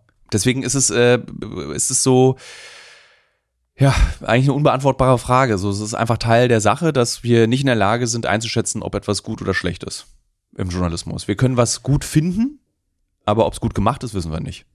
Also es das heißt, eigentlich kann ich als Lesender nur versuchen, sehr genau zu lesen, sehr genau ja. auf die zu lesen, was steht da? Ist das jetzt ein könnte? Ist das jetzt ein müsste? Ist das jetzt ein muss? Ist mhm. das ein, also wie ist das gesetzt? Also was mir sehr viel Spaß macht zurzeit, ist äh, mit ChatGBT zu spielen, mit mhm. dieser Software, die uns äh, nah heranführt an was ist möglich in Zukunft. Ja. Und was ich zum Beispiel empfehle, ist ähm, mal einen Artikel zu nehmen und ChatGBT zu fragen, ist das faktisch wahr? Oha. Also sozusagen kopieren, reinmachen und dann mal gucken, was ChatGPT sagt. Und was ist da deine Erfahrung damit? Das äh, also natürlich ist, ist das wahr, ist natürlich auch schon Genau, also faktisch. Das Wort ist faktisch, faktisch ist ganz wichtig. Also er kontrolliert dann das, was du ihm gibst, ob die Fakten zumindest in diesem Text stimmen. Und ähm, meistens kriegt ChatGPT raus, wenn Fakten nicht stimmen oder wenn Fakten äh, sozusagen wichtig ist, dass natürlich die, das geht nur bis September 2021, sprich, wenn dann eben ein Artikel mal wieder kommt über Polizeigewalt oder Messerstechereien, dann muss man gucken, von wann ist diese Statistik, dann kopiert man das rein und dann fragt man, ist die Erkenntnis, die der Autor oder die Autorin in diesem Artikel hat bezüglich der Faktentreue über Messerstecherei gültig? Und ChatGPT gibt dazu Urteile. Und da, das einfach mal ausprobieren. Das ist so. Voll interessant. Es macht, ja, das ist richtig gut. Ich finde, es ist so, es ist so, dass man, also wenn eine. Da spielen wir mal zusammen, können wir nicht irgendwie so einen gemeinsamen Account haben äh, und, und uns das, also es gibt ja ganz oft bei Fitness-Sachen und so weiter oder bei Computerspielen. Ja. Äh, also das finde ich total interessant. Wenn du da mal eine neue Erkenntnis hast, dadurch schick mir das gerne und schick ich mach das, äh, mach das äh, vis-à-vis ja. genau das Gleiche, weil das ist natürlich etwas, äh, was so schwer ist, finde ich gerade, so wirklich zu gucken, ganz nuanciert darauf zu schauen, was stimmt jetzt hier eigentlich, was stimmt nicht, ist es wirklich ein Fakt oder ist das, ja, ist das nur suggeriert, ja. ist das so gebaut, damit ich das am Ende denken soll? Also ich finde das gerade super, super schwer, ja. äh, immer wieder zu erkennen, was ist eigentlich faktisch richtig. Ja. Machen wir. Du hast gerade schon gesagt, ich möchte dem Journalisten, das Thema Somalia hast du das genannt, keine Plattform geben. Und das ist ein Thema, was mich aktuell immer wieder äh, beschäftigt. Da haben wir auch schon mal im Privaten äh, drüber geredet. Plattform geben mhm. einer bestimmten Sache. Der oder der Person, die oder der Person sollte man keine Plattform geben. Ich krieg das seit einem halben Jahr eigentlich nahezu bei fast jedem Gast, außer es ist jemand, auf den sich alle einigen können. Ähm, der Person sollte man doch keine Plattform geben. Und wenn es danach geht, hätte jetzt, wäre Hotel Matze im letzten halben Jahr irgendwie ziemlich leer gewesen. Ich empfinde das aber mittlerweile als irgendwie auch eine Art Kompliment, weil ich merke, ah ja, okay, es bewegt sich was. Es ist nicht mehr ganz nur noch der oder die Schauspielerin oder der die tolle Sängerin, Sänger, sondern es, ist, es sind ein paar mehr Leute, wo man sich nicht ganz so sicher ist. Wie stehst du zu diesem Plattform geben? Du hast ja gerade selber gesagt, ja, ich, ich will an ihm, an diesem, an dem Mann, dem wir keine Plattform geben, als Beispiel geben, warum ich das bei ihm jetzt nicht möchte. Also ich folge dieser Person auf Twitter, die ja. äh, das gesagt hat und da kommt eigentlich mit einer Regel, einer guten Regelmäßigkeit so ähm, so Gefasel. Und dieses Gefasel ist aber perfide gut formuliert. Gefasel, also zum Beispiel, ich will ein Beispiel geben, ähm, kürzlich hat diese Person eine Auflistung gemacht an einem Tag, wie viele Messerstechereien es gab. Mhm. So, und dann fing es aber irgendwie so, das war dann so drei Messerstechereien und dann fing es bei euch in Tschechien, wo gab es eine Messerstecherei, dann gab es da und dann wurde das so auf europäischen Kontext äh, gelegt. Und dann hattest du natürlich das Gefühl, dass nur Personen mit ähm, Migrationshintergrund in Europa Messer stechen. So. Und ich will nicht, dass eine einzige Person in diesem Fliegengitter des Rassismus hängen bleiben. Ich möchte das nicht. Ich möchte nicht, dass eine Person, die eben, wenn ich diesen Namen erwähne, dann diese, diese Person bei Twitter sieht und dann folgt und so, Mensch, das stimmt ja. Die ganzen Ausländer mit ihren Messern in der Tasche, da, da, da, dem folge ich jetzt. Und ich will, dass nicht eine einzige Person dem folgt. Mhm. So, ich möchte nicht, dass irgendwie ich dafür verantwortlich bin, dass irgendwer darauf reinfällt, auf diese, auf diese, auf diese populistischen Taschenspielertricks. Möchte ich nicht. So. Und deswegen keine Plattform bieten.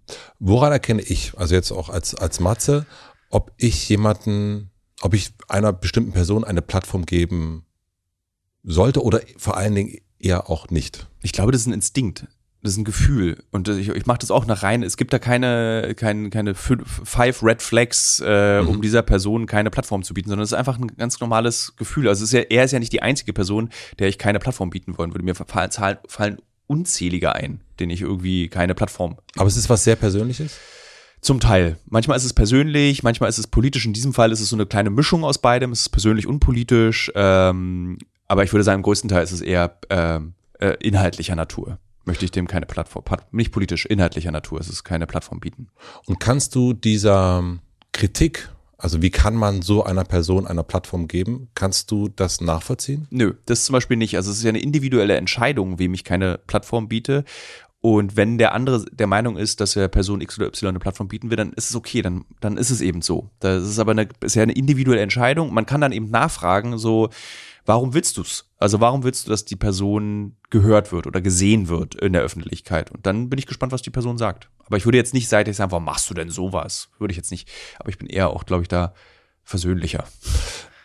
Ich denke nämlich vor allen Dingen, dass es gar nicht so einfach ist, also wenn wir anfangen, jeder immer zu gucken, darf man das, darf man dieser Person oder darf mhm. man nicht, dass es relativ schnell dazu kommt, dass man Ja, dass es still wird. Ich finde, das ist ein guter Punkt. Es darf nicht ums Dürfen gehen. Ähm, es muss ums Wollen gehen. Also ich will nicht diesem Journalisten eine Plattform geben, aber wenn mir jetzt jemand sagen würde, man darf ihm keine Plattform geben, wahrscheinlich hätte ich dann Bock, ihm die Plattform zu geben, weil das Verbieten ist ja genau das, was zum Beispiel die populistische Seite wieder benutzt als Argument für ihren Kulturkampf. So, ja. Uns wird alles verboten. Und das stimmt ja eben nicht. So, äh, ich will es einfach nicht, weil ich mich informiert habe. Aber wenn man anfangen würde jetzt zu sagen, wir dürfen nicht über wir dürfen nicht mehr über Till Lindemann reden, weil es diese Vorwürfe gibt. Oder wir dürfen nicht mehr über ähm, andere reden, über die es diese Vorwürfe gibt. Über mich, über diese Vorwürfe. Es gab ja äh, über wegen des Buchs auch Vorwürfe zu meiner Person. Wir dürfen darüber nicht mehr reden. Ist doch beschissen. Das sollten wir nicht tun. Also sozusagen, wir müssen diese Personen verhandeln, zu denen es Vorwürfe gibt und zu denen es das Gefühl gibt, man dürfte ihnen keine Plattform mehr geben. Darüber müssen wir reden. Und wenn jetzt hier die an der Tür Till Lindemann klopfen würde ja. und sagt, Darf ich reinkommen? Was machen wir dann? Ja, reden wir mit dem zusammen. Also hm. zusammen schaffen wir das auf jeden Fall. Natürlich mit ihm reden. Natürlich will ich wissen, warum es eine Sackbox gibt. Natürlich will ich wissen, an welcher Stelle in seinem Leben der Moment gekommen ist, wo man merkt, ich kann mit Menschen, es geht nicht nur um Frauen, ich kann mit Menschen eigentlich nicht so umgehen. Wann, wann vergisst man das? Also ich habe ja auch einen Podcast dazu dem Thema gemacht und hatte mit meinem Gesprächspartner, der dunkle Parabelritter, toller Typ im Übrigen, darüber gesprochen, so, ist vielleicht die, das Musikbusiness, das Weltstar sein, dass man irgendwann nicht mehr mitbekommt, was man tut, weil man eben von allen Seiten so be, gepudert wird, behuschelt wird, dass man gar nicht mehr mitbekommt, was ist wahr und was ist falsch, was ist Realität und was ist Traum. So, vielleicht ist es, und das würde ich, würde ich von ihm wissen wollen, und das würdest du wahrscheinlich von ihm auch wissen wollen. Ja, hundertprozentig. Ja. Ja.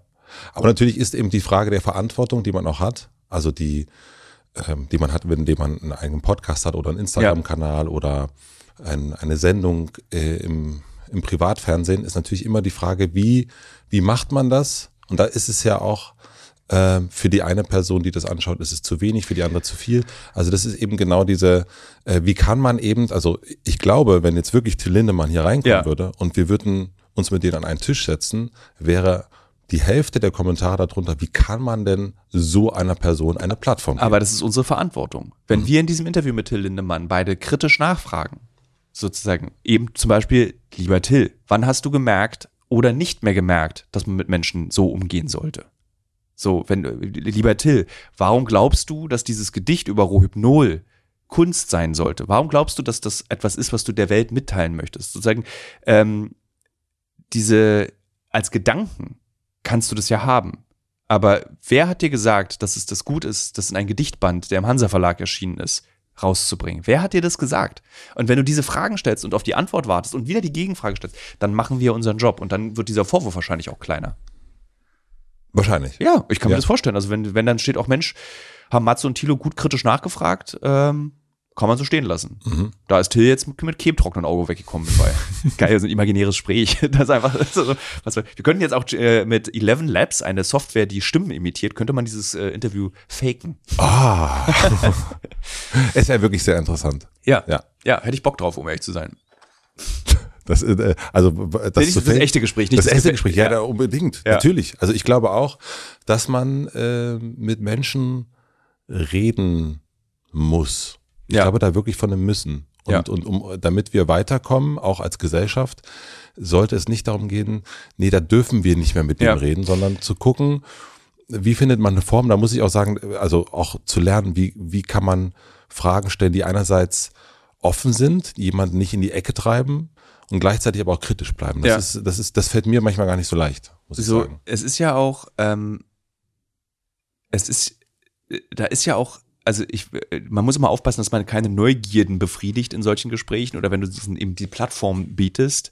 Ähm, es ist ja auch eine Verantwortung einfach da drin. Und ich glaube, das ist, glaube ich, das, was dann eben Journalismus ausmacht, wo man dann sagt, das ist eben der Journalismus. Du musst diese Verantwortung spüren und du musst dieses Gespräch own. Du darfst nicht, die Person darf dich nicht benutzen, ja. um ihre Agenda zu vertreten. Also ja. Äh, da, da spielt es keine Rolle, ob es Till Lindemann ist oder Julian Reichert, völlig egal. Es darf einfach, egal welche, selbst wenn ich irgendwie mit Lars Klingbeil von der SPD ein Interview führe oder Karl Lauterbach, den ich im Übrigen sehr gerne sprechen wollen würde diesen Sommer, ich würde gerne mit dem über Resilienz reden, egal. Ähm, das sollte doch machbar sein. Das sollte machbar sein. Äh, niemand darf dein Gespräch own, egal von wo er kommt. Und ich glaube, das ist dann jetzt sagt wieder der Journalist, was guter Journalismus ist, das ist vermutlich dann guter Journalismus. Wo erlebst du das? Ähm, also wo hast du das Gefühl, jetzt wenn du das Deutschland oder können wir auch international machen, wo hast du das Gefühl, die Person macht das sehr, sehr gut? Ich will ein lustiges Beispiel geben.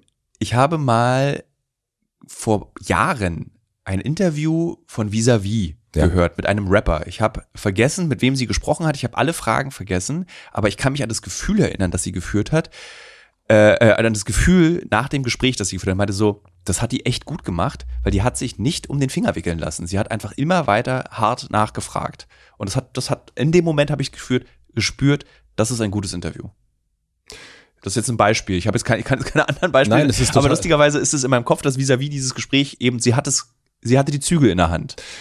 Da sagst du was, weil ich neulich auch darüber nachgedacht habe. Ich mich gefragt, wo ist eigentlich vis-à-vis? -vis? Ich weiß, was sie macht. Sie macht mhm. einen Podcast über True Crime mit Ines Anjoli zusammen. Mhm. Aber ich fand auch sie wirklich immer als eine hervorragende Interviewerin ja. und fand es irgendwie tatsächlich, da habe ich gesagt, schade, dass, das, dass sie das gar nicht mehr macht. Warum eigentlich? Warum macht sie nicht mehr diese fantastischen Interviews, gerade vor allen Dingen im Bereich Rap und, und Popkultur? Ich glaube, eine Frau in der deutschen Rap-Branche, Szene zu sein, Interviews zu führen, ist, glaube ich, härtere Arbeit als äh, ja, was, gibt, was kann man als Beispiel, als Gegenbeispiel Nee, ich glaube, das ist einfach echt hart. Also ich glaube, sie wurde auch ganz schön gedisst für einen so einen Auftritt, den sie mal gemacht hat. Und ich glaube, sie muss sich einer ständigen Beleidigung aussetzen durch vermutlich meistens die männlichen Fans im im Rap im Deutschen. Es müsste ja gar nicht Rap sein, aber jetzt stimmt. Also so, ja. ne, also so das wäre also äh, Hotel äh, äh vis-à-vis. Vis Hotel vis Es klingt sogar wie so ein Hotel in Ostberlin, in ja. Friedrichsfelde. Hotel vis-à-vis. Vis -vis. Das wäre doch irgendwie, also das würde ich, würde ich mir gerne anhören ja. auf jeden Fall. Also sie sollte doch mal wieder mehr Interviews ja. führen. Könnte, müsste. Naja, wir gucken mal. Wollen wir einen harten Cut machen? Bitte. Äh, wir, wir reden jetzt mal über Eltern ein bisschen. Reden, äh, lass uns über Eltern reden. Wir reden über, wir reden über Eltern und auch das doch irgendwie schwierige Thema, die Eltern werden sichtlich älter. Mhm. Und wie geht's eigentlich damit? Ich weiß nicht, wie viel, ähm, wie tief wir da eingehen, aber wann hast du gemerkt, dein Vater und deine Mutter werden jetzt wirklich, wirklich, wirklich älter? Äh, bei was ganz Süßem. Als meine Mutter irgendwann mal sagte zu mir, äh, was du sagst, stimmt.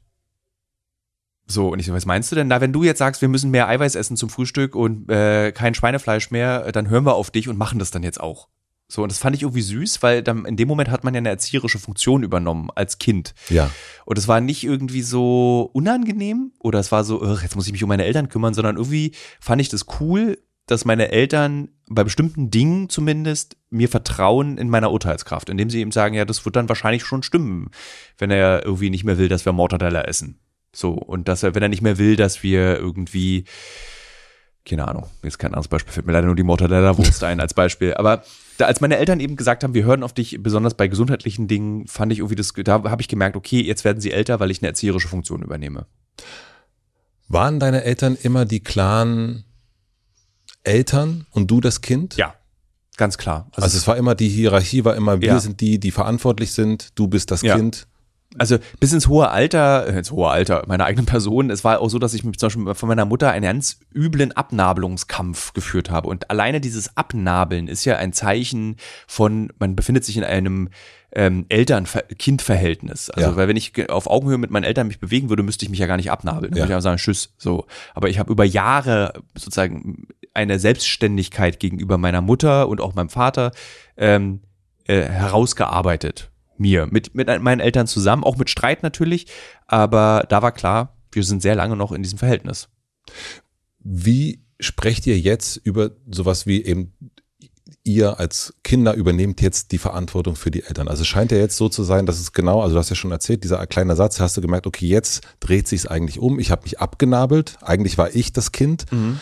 Äh, die Eltern waren verantwortlich für mich. Ich habe mich abgenabelt, dann eine ganze Weile Augenhöhe und jetzt dreht sich so es ist dankbarerweise. Kippt, ich habe einen, ich hab einen Bruder. Das ist sozusagen. Ja. Ich bin sehr froh, dass ich ein Geschwister habe, ein jüngeres. Und äh, man merkt eigentlich, dass es jetzt sich verändert daran, wie ich mit meinem Bruder über meine Eltern rede. Weißt du, früher ja. hast du hast du Mutti nach 50 Euro gefragt, kann ich sie heute diese Woche auch nochmal nach 50 Euro fragen. Weißt du, so das war das Bruder-Bruder-Gespräch früher. Und heute ist das Bruder-Bruder-Gespräch irgendwie so.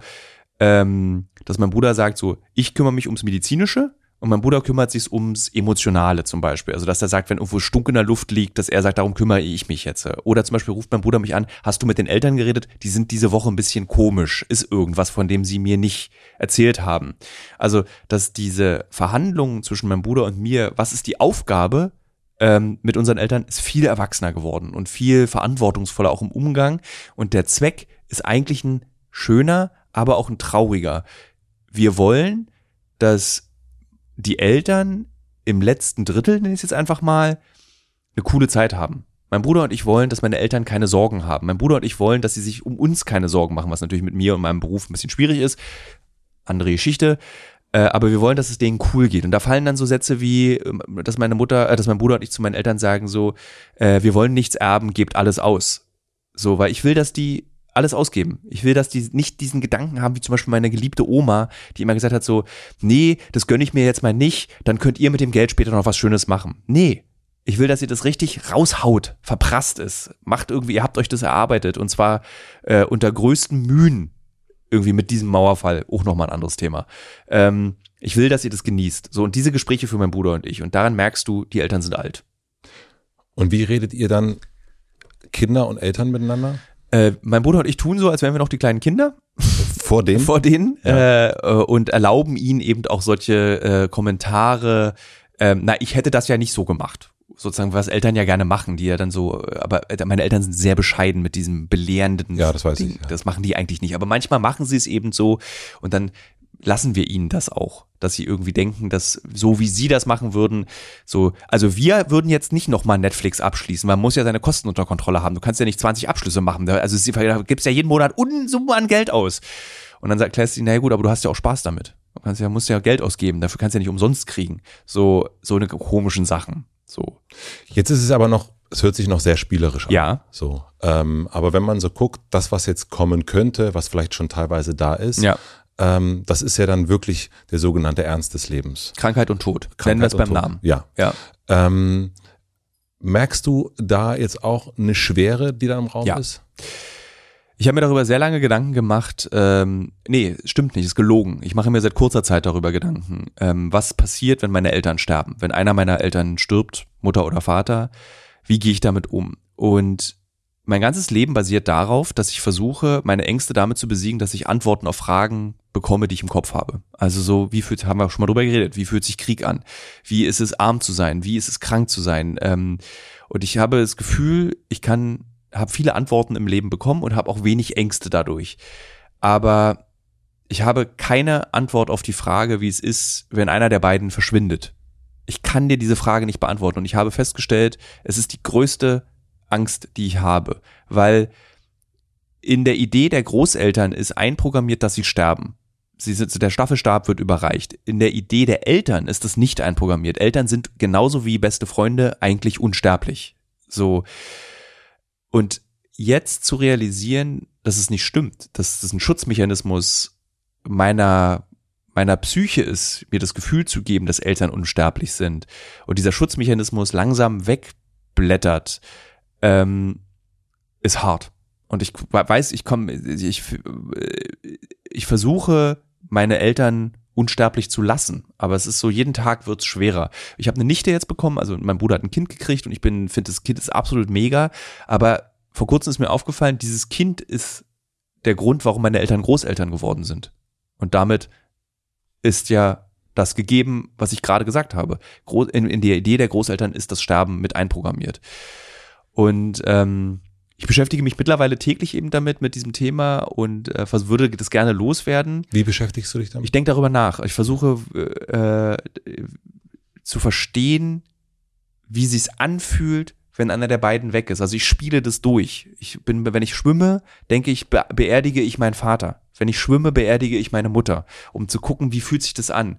Und das ist ganz furchtbar. Also weil ich vor ein paar Monaten noch beim Schwimmen darüber nachgedacht habe, ähm, äh, hole ich mir die Apple Watch Ultra, weil die bessere Schwimmergebnisse mir geben kann. Also ich habe unschuldig gedacht und irgendwie ist diese Unschuld verschwunden. Und das nervt mich enorm. Und hast du die Sorge, also du, du spielst ja so eine Situation durch, also gefühlt hört sich das so an, wie damit du dann gewappnet bist, damit du dann nicht etwas fühlst, was du vielleicht in dem Moment ja. nicht fühlst, damit du Herr im Hause bleibst. Du redest ja jetzt auch gerade, ich merke das sehr klar darüber und du willst verhindern, dass du eine Unklarheit, eine Unklarheit ja. fällst. Also es ist so, wie ich ähm, die Ausbildung zum Journalisten im Kriegs- und Krisengebiet mache, um zu denken, dass ich damit umgehen könnte, wenn auf mich geschossen wird. Als auf mich geschossen wurde, habe ich verstanden, nichts bereitet dich darauf vor. Es gibt kein Training irgendwie, wie man mit dem Tod der eigenen Eltern umgeht, außer du liest. So, das ist das Einzige, was du tun kannst, lesen, weil es einfach so, so viele Autorinnen und Autoren damit mit diesem Thema sich schon beschäftigt haben. Ähm, aber es bereitet dich, also und ich versuche eben mit dem, dass ich mir selber Fragen stelle, dass ich mir selber mich in die Situation begebe und versuche emotional auch das zu fühlen, was in so einer Situation passiert, mich darauf vorzubereiten, weiß aber eigentlich auch nichts bereitet dich darauf vor. So, wie ich, ich habe ich schon am Anfang dieses Gesprächs gesagt, Gedanken sind keine Realität. Ich glaube, das habe ich gesagt, diesen nee. Satz. Nee, aber es ist äh, tatsächlich ist es ähm, ist es eben so. Man, ich habe das Gefühl, dass die umso häufiger ich mir Gedanken um eine Sache mache, umso erträglicher wird die Realität. Aber Gedanken sind keine Realität. Das ist Niemals. Bisschen, das ist ein bisschen wie das, dass man sich früher ausmalt, wie redet man mit der Frau. Ja. Und dann klappt das sowieso klappt nicht. Klappt das sowieso genau. nicht. Genau. Also du kannst es, glaube ich, nicht trainieren, aber man bildet sich ein durch die Gedanken, dass man es trainiert. Und das ist ja eigentlich auch ein beruhigender Gedanke. Irgendwie. Für mich zumindest. Der hält einen beschäftigt. Der hält einen beschäftigt und lässt einem, lässt die Gedanken, nämlich dieses, äh, was halte ich eigentlich in der Grabrede zu meinem Vater, was sage ich da? Oder in der Grabrede zu meiner Mutter. So, das ist, und ich werde das nicht mehr los. So, und es nervt mich. Das sind so Gedanken, die das du dann beim Schwimmen hast. Du, diese, du genau. machst, du ich schreibe die Grabrede. So, und das ist einfach zum Kotzen. Und so, das ist, das ist eigentlich das Schlimmste am Altwerden, ist, dass der Tod dein Gesprächspartner wird. So, das ist einfach das Furchtbarste daran. Weil irgendwie, ich habe das Gefühl, bis zu meinem 39. Geburtstag wirklich waren die geringste, war das, also habe ich einfach nicht darüber nachgedacht. Und wirklich so in der Nacht zu meinem 40. Geburtstag, und jetzt bin ich 42, kam dieses Thema plötzlich auf. Kam Krankheit auf irgendwie, so dass es das gibt und dass das irgendwie, dass man ähm, das so, dass die Leute, dass, dass Leute krank werden, die man kennt, die man liebt und so. Das hat davor einfach keine Rolle gespielt. Ich meine, es ist dieses dieses, äh, jetzt habe ich dieses Gesundheitsergebnis, eben, wir haben am Anfang mhm. darüber gesprochen mit Dr. Jürgens, darüber, dass es so wie mir gut geht. Ich bin gesegnet und klopfe jetzt auf den Tisch auch äh, damit, dass ich, ich hatte nie irgendwas Schlimmes. Und ich gucke in meinen Freundeskreis und ganz viele haben irgendwas, haben irgendwas Chronisches, müssen Tabletten nehmen. Und ähm, die wissen, wie es ist, damit umzugehen. Ich weiß nicht mal, ich weiß nicht mal, wie es ist, krank zu sein. Und ich klopfe nochmal auf den Tisch, weil, es irgendwie, weil ich dafür sehr, sehr dankbar bin. Äh, und jetzt ist es aber irgendwie da, diese Gedanken darüber. Und es nervt. Ich will, dass es weg ist. Du hast erst von diesem, von der spielerischen Situation erzählt zu Hause, also mit den Eltern zusammen, mit deinem Bruder. Kriegt aber der Ernst dieser Situation auch einen Raum in euren gemeinsamen ja, Begegnungen? Natürlich. Äh, es wird, ähm, darüber bin ich sehr dankbar. Das hat auch der Tod meiner Großmutter verursacht, dass nochmal eine neue Form von Klarheit in meiner Familie herrscht. Also meine Oma, wie man immer so schön sagt, die Kriegsgeneration hat immer eben verheimlicht, wie es ihr geht. Ja. Nee, nee, mir geht's gut, aber eigentlich schon auf dem Weg zum Krankenhaus Friedrichshain in die Notaufnahme. Ähm, und dann haben mein Bruder und ich unter Tränen und mit großer Härte gesagt, das erlauben wir nicht mehr. Ihr seid jetzt bitte, liebe Eltern, die erste Generation, die nicht verheimlichen, was sie haben. Und mein Vater hält sich dran, meine Mutter nicht so richtig, die hat dann eher das geerbt, was, ich, was, was meine Oma so macht. Aber da ist eine neue Offenheit und eine neue Direktheit entstanden in meiner Familie, die ich, für die ich sehr dankbar bin. Also es wird auch dem Ernst, den ernsthaften Themen Raum gegeben.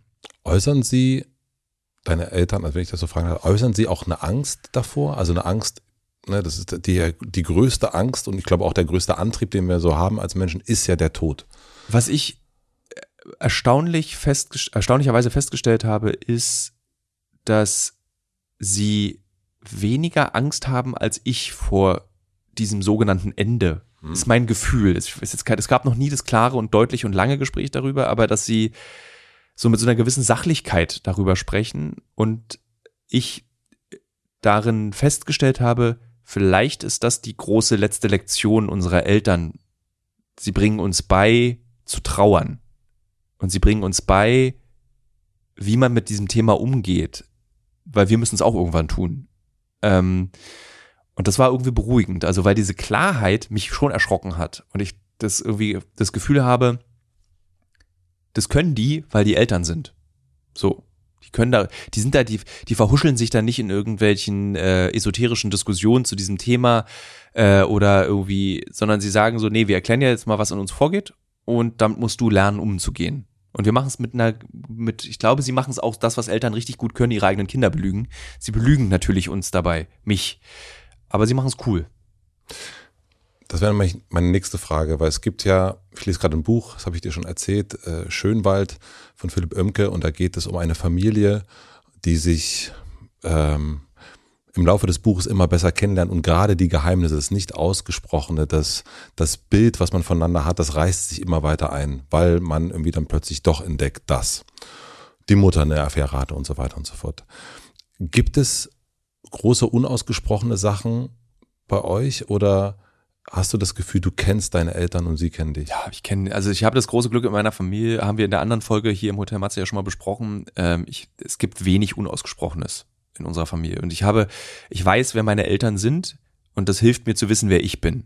So, das ist irgendwie so. Und ich glaube, das wissen, wussten meine Eltern immer instinktiv, dass sie klar und authentisch äh, vor uns stehen und uns wenig verheimlichen. Also ich kann mir vorstellen, dass meine Eltern sicherlich auch Geheimnisse voreinander haben und auch vor uns Kindern. Aber ähm, Eltern sein heißt ja wahrscheinlich nicht seine Persönlichkeit aufgeben. Du darfst ja wohl noch Geheimnisse haben, auch wenn du Eltern bist. Ne, genau, also das, das ist vollkommen klar. Äh, nur gibt es dann eben manchmal, keine Ahnung, äh, die Gefühle, von denen man überhaupt nichts wusste oder äh, doch, doch der, der, der Schrank mit den Briefen. Ja, aber so das ist ja okay. So ja. Also ich glaube, das ist, das heißt, also der Schrank mit den Briefen und die heimliche Affäre, wie es dann in dem Buch von dir drin ist, so, das ist ja, das dürfen ja Eltern haben. Ja. So, das ist ja, das gehört ja zum Menschsein dazu und nicht zum Elternsein dazu. Ah, guter Punkt. Ja. Hm, Chapeau. ähm, dann gibt es ja das eine, ist das der, der, der Gefühlspart und der andere ist so der ganz, der schnöde Part, sag ich mal. Du hast erst schon das Thema Geld angesprochen, aber da geht es dann um sowas wie Pflege, um äh, all diese Dinge. Ja. Ähm, Patientenverfügung, also so äh, Wörter, auf die ich nie Bock ja. habe. Habt ihr sowas auch in Anführungsstrichen geregelt? Äh, also es gab ein kürzlich ein Gespräch dazu zu diesem Thema. Meine Mutter allerdings muss man sagen ist auch noch eine junge Frau, die ist mhm. 63. Mhm. Ähm, also da hoffen wir noch, dass wir noch äh, viel Zeit haben. Mein Vater ist 70, ja. immer noch ein junger Mann, äh, aber sozusagen der ist, da merkt man schon, 70 ist jetzt was anderes als eine 63. Ähm, obwohl ich ihn jetzt zwinge, ganz viel Sport zu machen, damit er die, damit er wirkt wie ein 63-Jähriger und nicht ja. wie so ein Hoddle.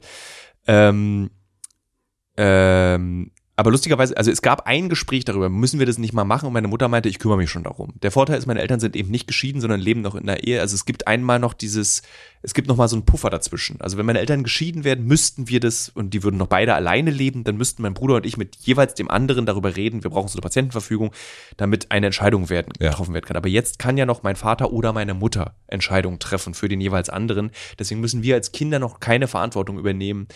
Ähm, sozusagen, wir müssen, ihr müsst es mal unterschreiben, damit wir dann im Notfall eine Entscheidung treffen können. Kann natürlich sein, dass sie so Stefan Zweig-mäßig sich irgendwie umnieten zusammen, was ich jetzt nicht hoffe. Das hoffe ich auch nicht. Ja. Mm, hat das dein, dieses, es ist ja, also wenn, also so alt sind sie ja noch nicht und dennoch ist es ja auch, dennoch ist es in deinem Kopf drin. Ja. Ähm, hat das deine, dein Gefühl für das Leben vielleicht kitschig, aber hat sich das ja, irgendwie verändert? Ja, voll. Also so, ich dachte, man dachte, also ich dachte früher immer, Midlife Crisis bedeutet, man stellt fest, ähm, dass man sterblich ist und ja. man will noch mal wissen, wie es Leben ist. Aber ich glaube, dass die meisten Menschen, die eine Midlife Crisis haben, ihre Eltern spiegeln. Die sehen, gucken das Leben ihrer Eltern an, die sehen, wenn man in der Midlife Crisis kommt, sind die Eltern meistens alt. Dann ist es soweit. Man ist 40, man ist 50, die Eltern sind tot oder sind alt. Ja.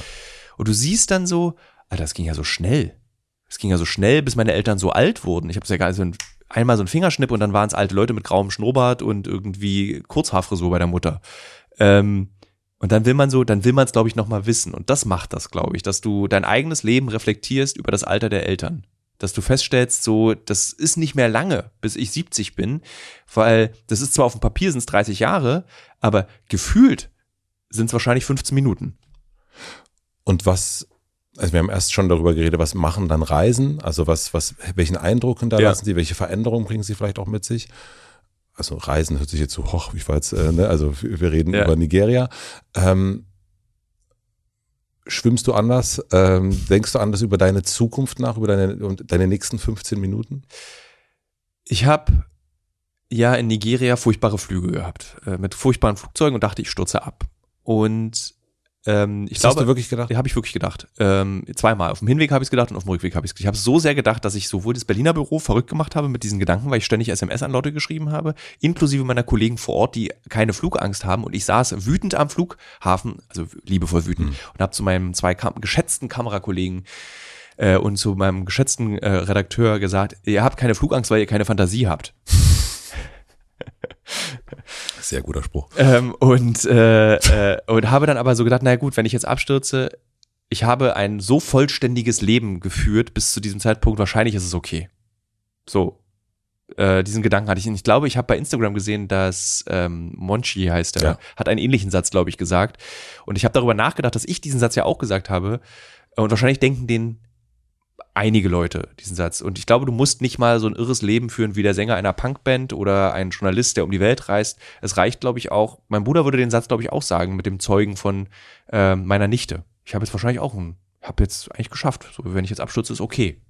Also gibt es nicht so eine 15 Minuten Plan, wo du sagst, oh jetzt, ähm, man, man könnte jetzt auch sagen, okay, ich bleibe mehr zu Hause, damit ich mehr bei den Eltern bin.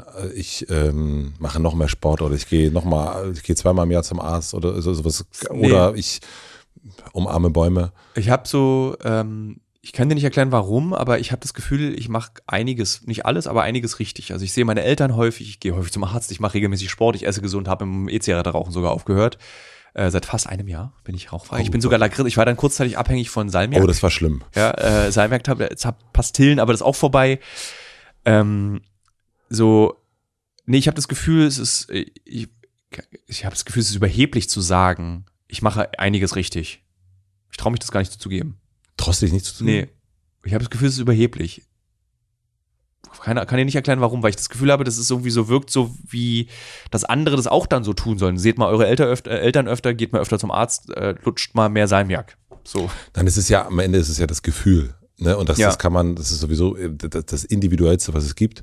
Und dann, äh, also solange du das hast, Ja. finde ich, ähm, also auch zu sagen, mir geht's gut, auch da steckt ja schon immer theoretisch die Möglichkeit, das ist überheblich drin. Also Ja. deswegen würde ich sagen, schieb das mal weg. Okay.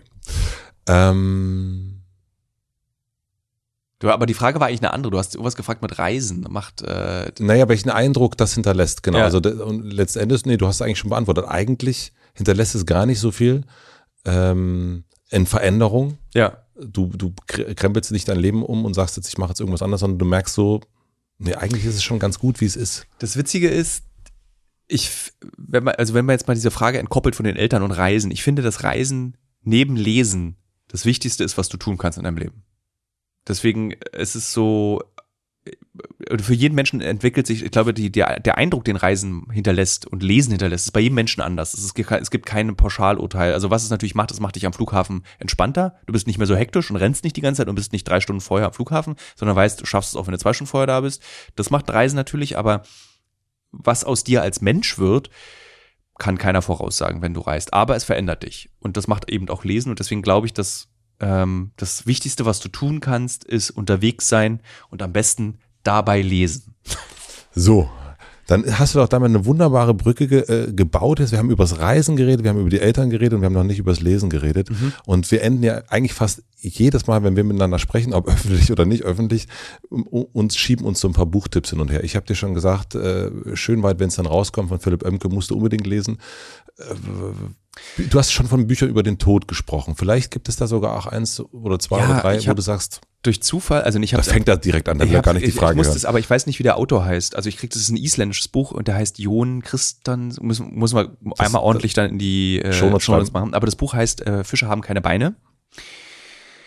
Und ähm, das habe ich äh, ähm, geschenkt bekommen. Und es ist nicht einfach, mir Bücher zu schenken, tatsächlich. Ähm, und hab's Das würde ich mich auch nie trauen. äh, doch, das ist, also ich habe, ich habe ja, haben wir darüber mal geredet? Ich habe, ich liebe es, Bücher geschenkt zu bekommen. Ja, aber ich, ich wüsste auch nicht, was ich dir. Schenk mir einfach, also ich habe meine Freunde gebeten, äh, wenn der Schiss ist klar, den, den kenne ich, dass Leute Schiss haben, mir Bücher zu schenken, aber ich habe gesagt, schenk mir einfach ein Buch, was dir gefallen hat. Dann weiß ich ja was über dich. Mhm. Okay. So, Ja. einfach, du musst keins für mich finden, sondern schenk mir eins, was du magst.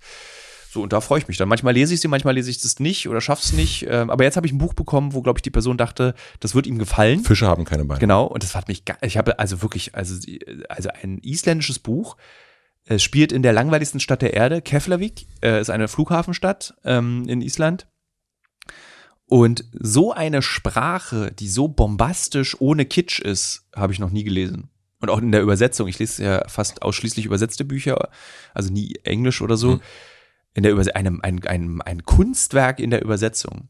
Das ist so, ich habe so viel über den Tod, über das Leben, über Schnee, über Kinder, über Sex, über Affären gelernt in diesem Buch, in dem ein alter Mann zurück nach Keflavik fährt und in drei Zeitebenen sein Leben reflektiert. Also der offensichtlich der Autor dieses Buchs, ein Isländer, ähm, reflektiert sein Leben in einem Roman. Und mhm. es geht, spielt in den 80ern, was auch geil ist, Island in den 80ern und es spielt in, in, in den, ähm, ich glaube, in den 40ern. Und Island in den 40ern ist Europa im 17. Jahrhundert gefühlt. So, und diese, diese drei Zeitebenen mit ganz vielen Beobachtungen und Gedanken zu Poesie, und es ist ganz toll. Es ist ganz schwer zu lesen, aber ich habe innerhalb einer Stunde über 100 Seiten gelesen. Weil ich einfach so fasziniert mhm. von dieser Sprache war und so fasziniert von dieser Erzählung war, die sich wirklich anfühlt wie so ein isländischer Sommersturm. Der reißt dir die Autotür ab und trägt dich ins Meer. Ah.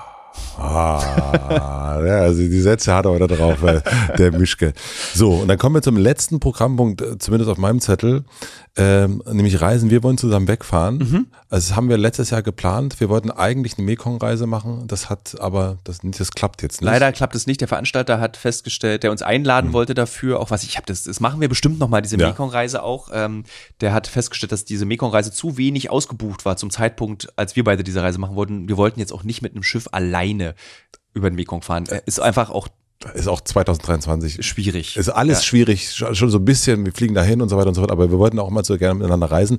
Jetzt steht folgendes, äh, zumindest im Raum, ich weiß gar nicht, ob wir, kommen wir jetzt dieses Jahr noch zusammen weg?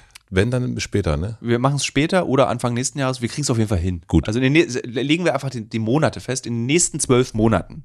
Ja, gut schaffen wir es. Das schaffen ist wir. die Hälfte des nächsten Jahres, des ersten ja. Jahres oder die Hälfte des diesen Jahres. Ja, und jetzt stehen eigentlich zwei Länder auf dem, auf dem Zettel, Grönland und Island. Ja. Island würdest du mir zeigen, weil du kennst dich in Island aus. Weil ich irgendwann beschlossen habe, immer im März Menschen, die mir wichtig sind, Island zu zeigen. Ja, dann haben wir ja schon mal März Island ja. eigentlich. Die, Grönland könnt ihr aber auch im März machen? Grönland, können, wir können beides machen im März. Es ist halt sehr, sehr duster, aber da wir beide ja, die, wir sind jetzt ja nicht irgendwie Aktivtouristen, die irgendwie in einem aufgeblasenen Gummireifen irgendwelche Flüsse runterreißen wollen, sondern wir sind ja eher ältere Herren, die, die wir gehen in Schwimmbäder. Wir gehen in Schwimmbäder, unterhalten ja. uns. Das ist ja das, was wir machen wollen. Und dafür ist ja Island, Island ist ja gebaut, um die Winterdepression erträglich zu machen. Also wir könnten auf jeden Fall im Winter auch fahren. Grönland ist härter. Mhm. Grönland im Winter ist wirklich hart.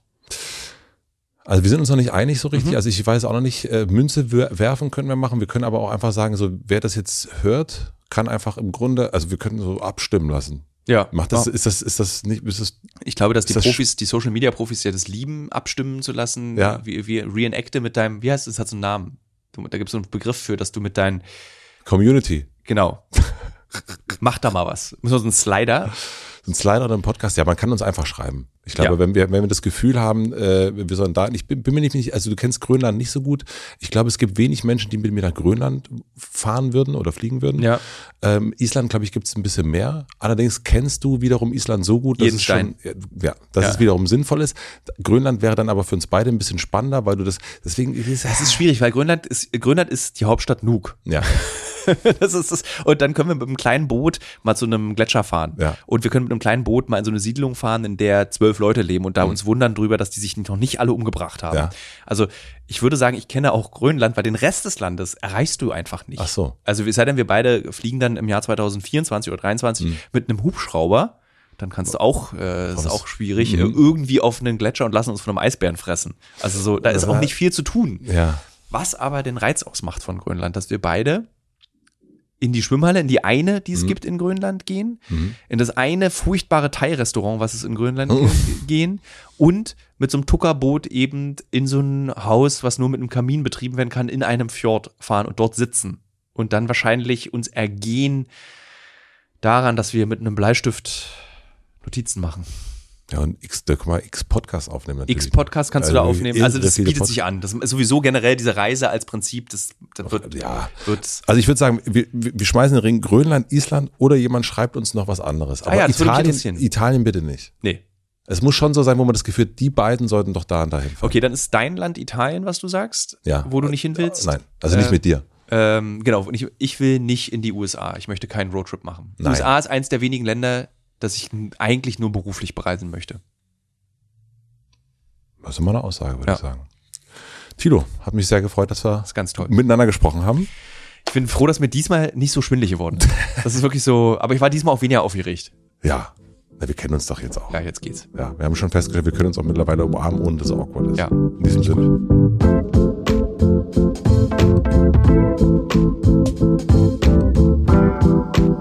Das war Thilo Mischke. Vielen, vielen herzlichen Dank fürs Zuhören oder auch Zuschauen. Nach dem Gespräch habe ich ihm gesagt, Mann Thilo, ich finde es echt krass, wie klar du bist. Das finde ich wirklich unglaublich. Und Thilo sagte, vermutlich liegt es daran, dass ich gerade auch viel schreibe. Also nicht nur lesen und reisen, sondern eben auch darüber schreiben. Das hat Thilo schon ein paar Mal gemacht, in seiner Kolumne zum Beispiel, aber auch in seinem letzten Buch Alles muss raus nennt sich das.